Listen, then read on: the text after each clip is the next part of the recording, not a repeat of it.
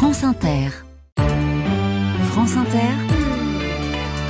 Le 6-9 du week-end les coulisses de la culture. Aujourd'hui, à la découverte du Musée national moderne et contemporain de la Palestine. Un musée en exil que les Palestiniens rêvent de voir un jour s'installer à Jérusalem-Est. En attendant, ce musée est hébergé à l'Institut du monde arabe à Paris et on pourra le découvrir à Lima à partir de la semaine prochaine, le 31 mai, à l'occasion d'un événement qui s'intitule Ce que la Palestine apporte au monde.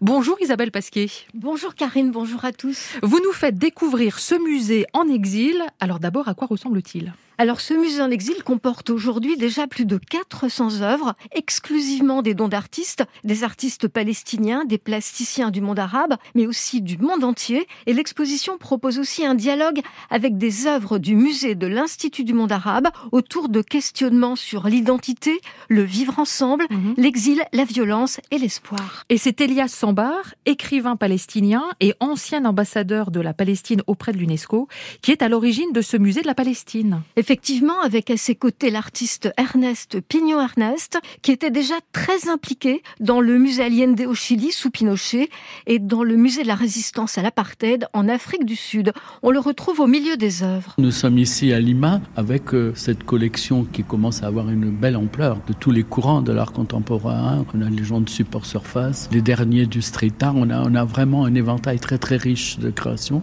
Mais l'objectif, c'est que ce soit le musée national de l'État palestinien tous les artistes d'ailleurs ont fait un don dans la perspective d'un musée installé dans la future capitale de l'État palestinien, à Jérusalem-Est. Ça a l'air d'une grande utopie. Mais quand euh, on a mis en route le musée Salvador Allende, Pinochet était au pouvoir, Allende venait d'être tué.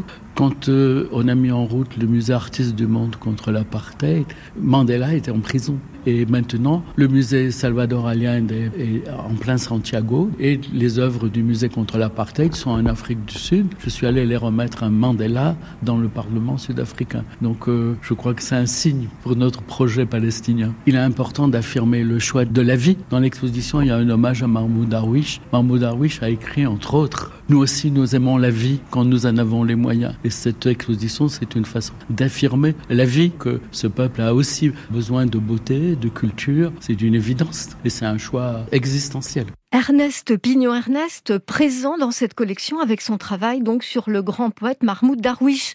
Parmi les œuvres de la collection, des toiles de l'artiste haïtien Hervé Télémac, de très grandes toiles des street artistes C215 et Jeff Aerosol, avec une petite fille qui tient la terre dans ses mains et qui nous fixe. Des œuvres souvent traversées par la violence, comme ce visage ravagé par le goudron de Bruce Clark et la désolation de la terre brûlée de Velikovic.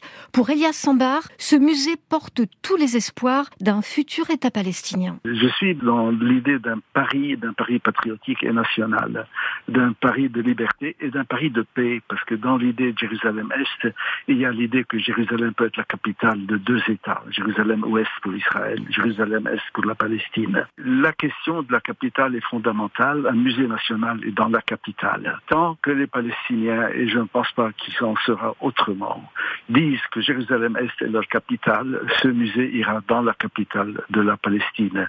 Sinon, ce musée verra son exil se prolonger. Et pour Éric Delpont, qui est le directeur du musée de l'Institut du monde arabe, ce musée de la Palestine sera une fenêtre sur le monde pour un peuple qui en est coupé. C'est aussi de montrer en Palestine le monde, puisque en Palestine, souvent, l'accès au monde extérieur est quasiment impossible ou alors très empêché. On est toujours dans un entre-deux, entre colère et puis finalement l'acceptation parce qu'on sait que demain sera différent. Il y a aussi cette capacité à l'autodérision, à une violente ironie, et c'est ce qui sauve. On dédie un, espace à la voix de Mahmoud Darwish, le grand poète palestinien, et il est donné à entendre et à voir justement une déclamation d'un long poème qu'il avait composé après les massacres dans les camps de Sabra et Shatila à Beyrouth en 1982. Mahmoud Darwish déclame, presque chante sa poésie, qui permet de faire comprendre justement l'âme palestinienne.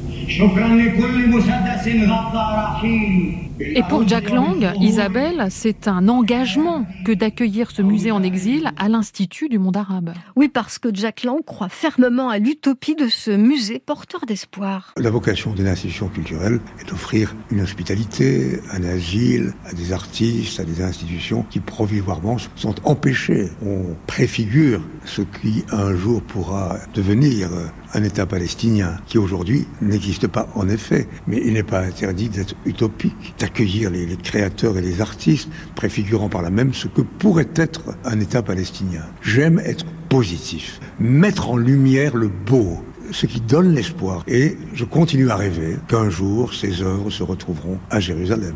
Et Jacques Lang qui précise que le plus important est que ce musée existe dans le futur État palestinien, à Jérusalem ou ailleurs. Et pour inaugurer cet événement, ce soir, c'est le trio Joubran qui fera vibrer l'âme palestinienne.